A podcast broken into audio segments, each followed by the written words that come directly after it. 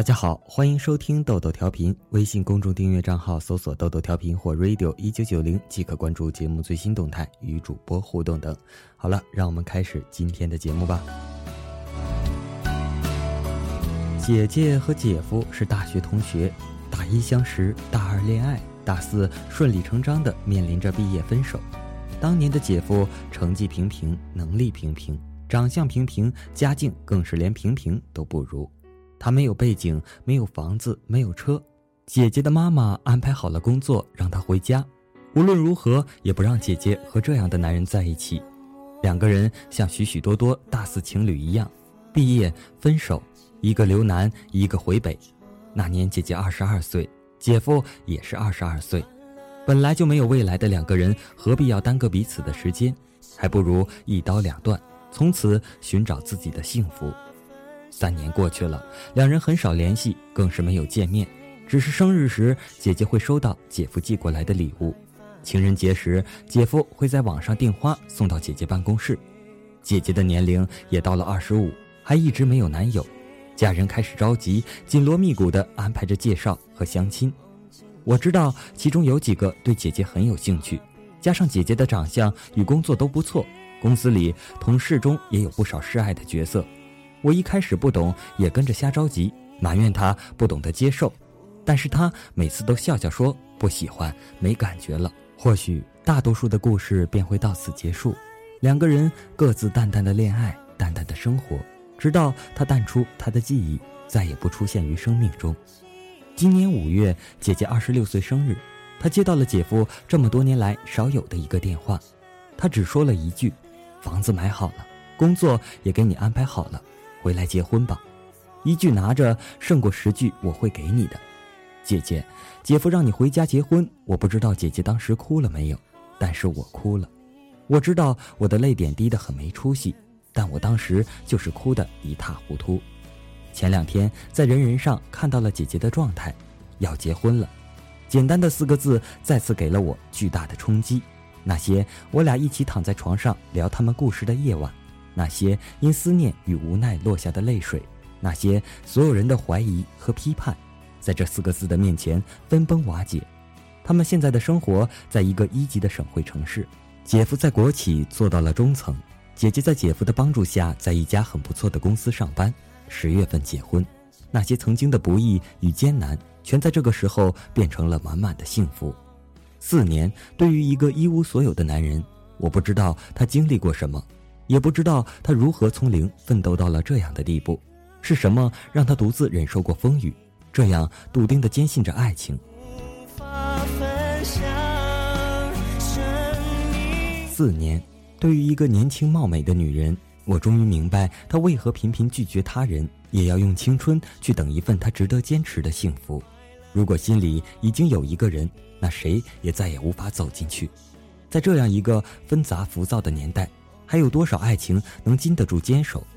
我的身边还有许许多多正在爱情里坚持的人们，可是没有多少人真的度过那段难熬的日子，而放弃了本该属于自己的幸福。我想说，先放弃的人的确很愚蠢。因为你永远不知道熬过来会有多幸福，你永远不知道有一个为了你们的未来去奋斗的人是多么幸运。我也在爱情里受过伤，但我还是相信爱情。每个人都值得被更好的人珍惜，过好自己的生活，别人才会想要靠近。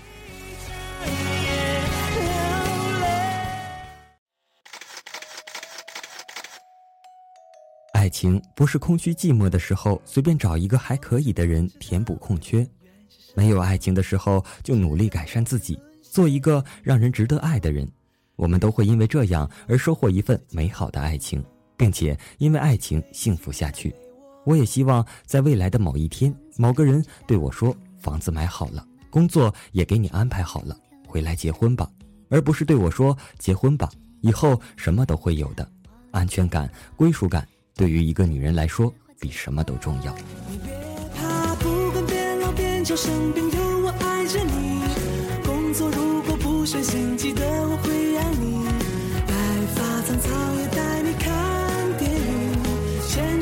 说不离不弃。你别怕不管变老变丑生病我都爱着你。为你学会煲汤煮饭慢慢喂胖你。在公园散步牵着的手不离不弃我愿意。据说这是一个真实的故事在作者从南京回上海的火车途中邻座的美眉亲口给他讲的。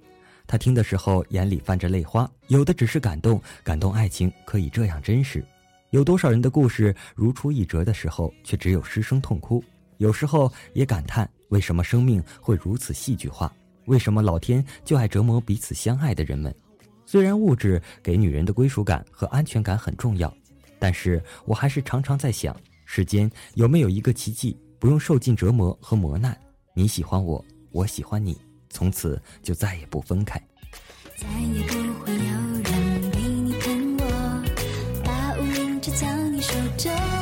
你别怕，不管变老变丑生病，有我爱着你。工作如果不顺心，记得我会养你。白发苍苍也带你看电影，牵着的手不离不弃。你别怕，不管变老变丑生病，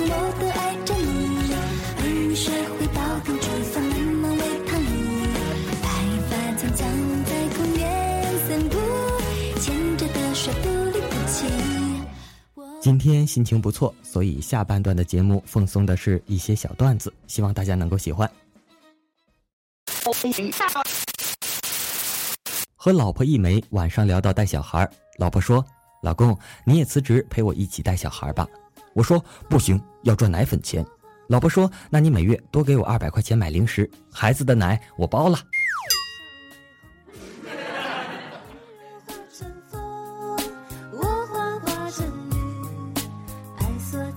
朋友老婆怀孕四个月，朋友有一次加班，下班回到家大概七点多，发现老婆已经把晚饭做好了，一直等着他吃饭，小小感动，对他老婆说：“亲爱的，你和你肚子里的孩子是我一辈子最珍贵的宝贝。”他老婆不屑地瞥了他一眼，说：“得了吧，孩子是宝贝，我顶多是宝盒。”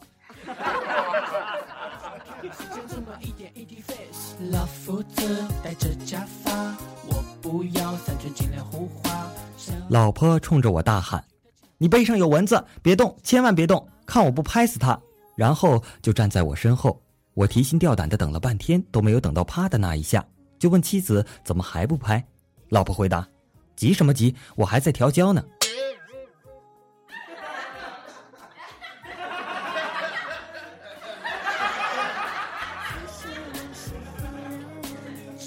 找个借口和你泛舟，一壶清酒，江水悠悠，我心悠悠。老公，你今天一天都干嘛呢？面壁思过呀。哦，成果如何呀？我算是彻底想通了。想通什么了？年轻的时候千万不要因为没钱而失望。对呀，你要知道，以后没钱的日子还很多呢。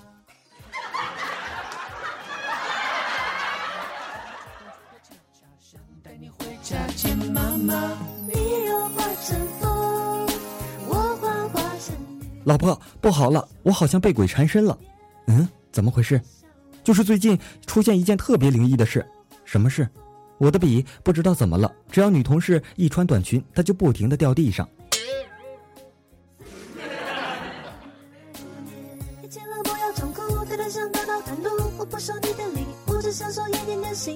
老公，中午跟动物科科室的人吃饭，然后他们说母猩猩会提供性服务来换取食物，和谁换呢？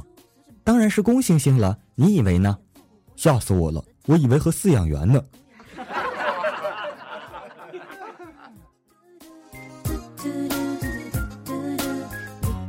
老公，五一我要和同事出去旅游，去哪儿啊？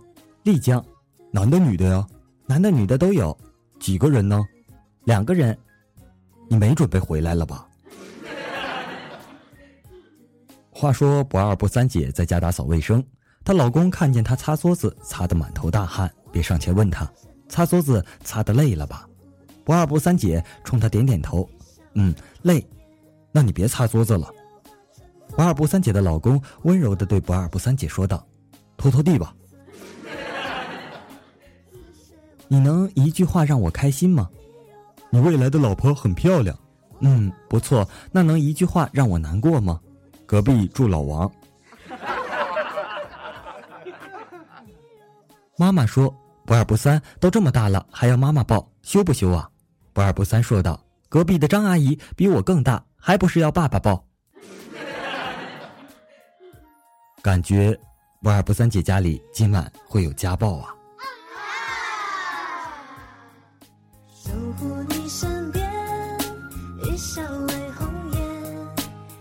姐妹儿因生宝宝后没有奶，所以请了一个催乳师，用专业的手法催奶。没想到的是，是个男的。到第三天的时候，姐妹儿老公一脸的郁闷说：“不催了，吃奶粉吧。”姐妹儿问为什么，她老公说：“我觉得太他妹的憋屈了，天天看着一老爷们儿在我媳妇儿胸上揉来揉去就得了，每次完事儿还他妹的给压五十块钱，钱。”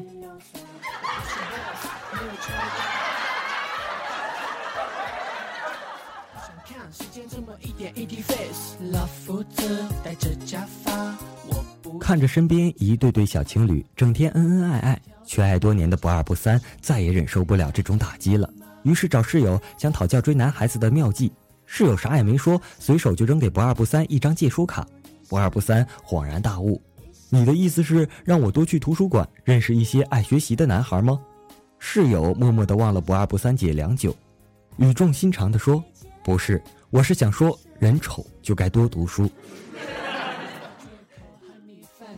一壶清酒，江水悠悠，我心悠悠，这感情 just for you。表面平静，其实内心。好了，本期的豆豆调频就播送到这里了。微信公众订阅账号搜索“豆豆调频”或 “radio 一九九零”即可关注节目最新动态。我是本期主播咖啡豆豆，我们下期再见，拜拜。是老夫子戴着假发，我不要三寸金莲胡花，想和你跳超短裙的恰恰，想带你回家见妈。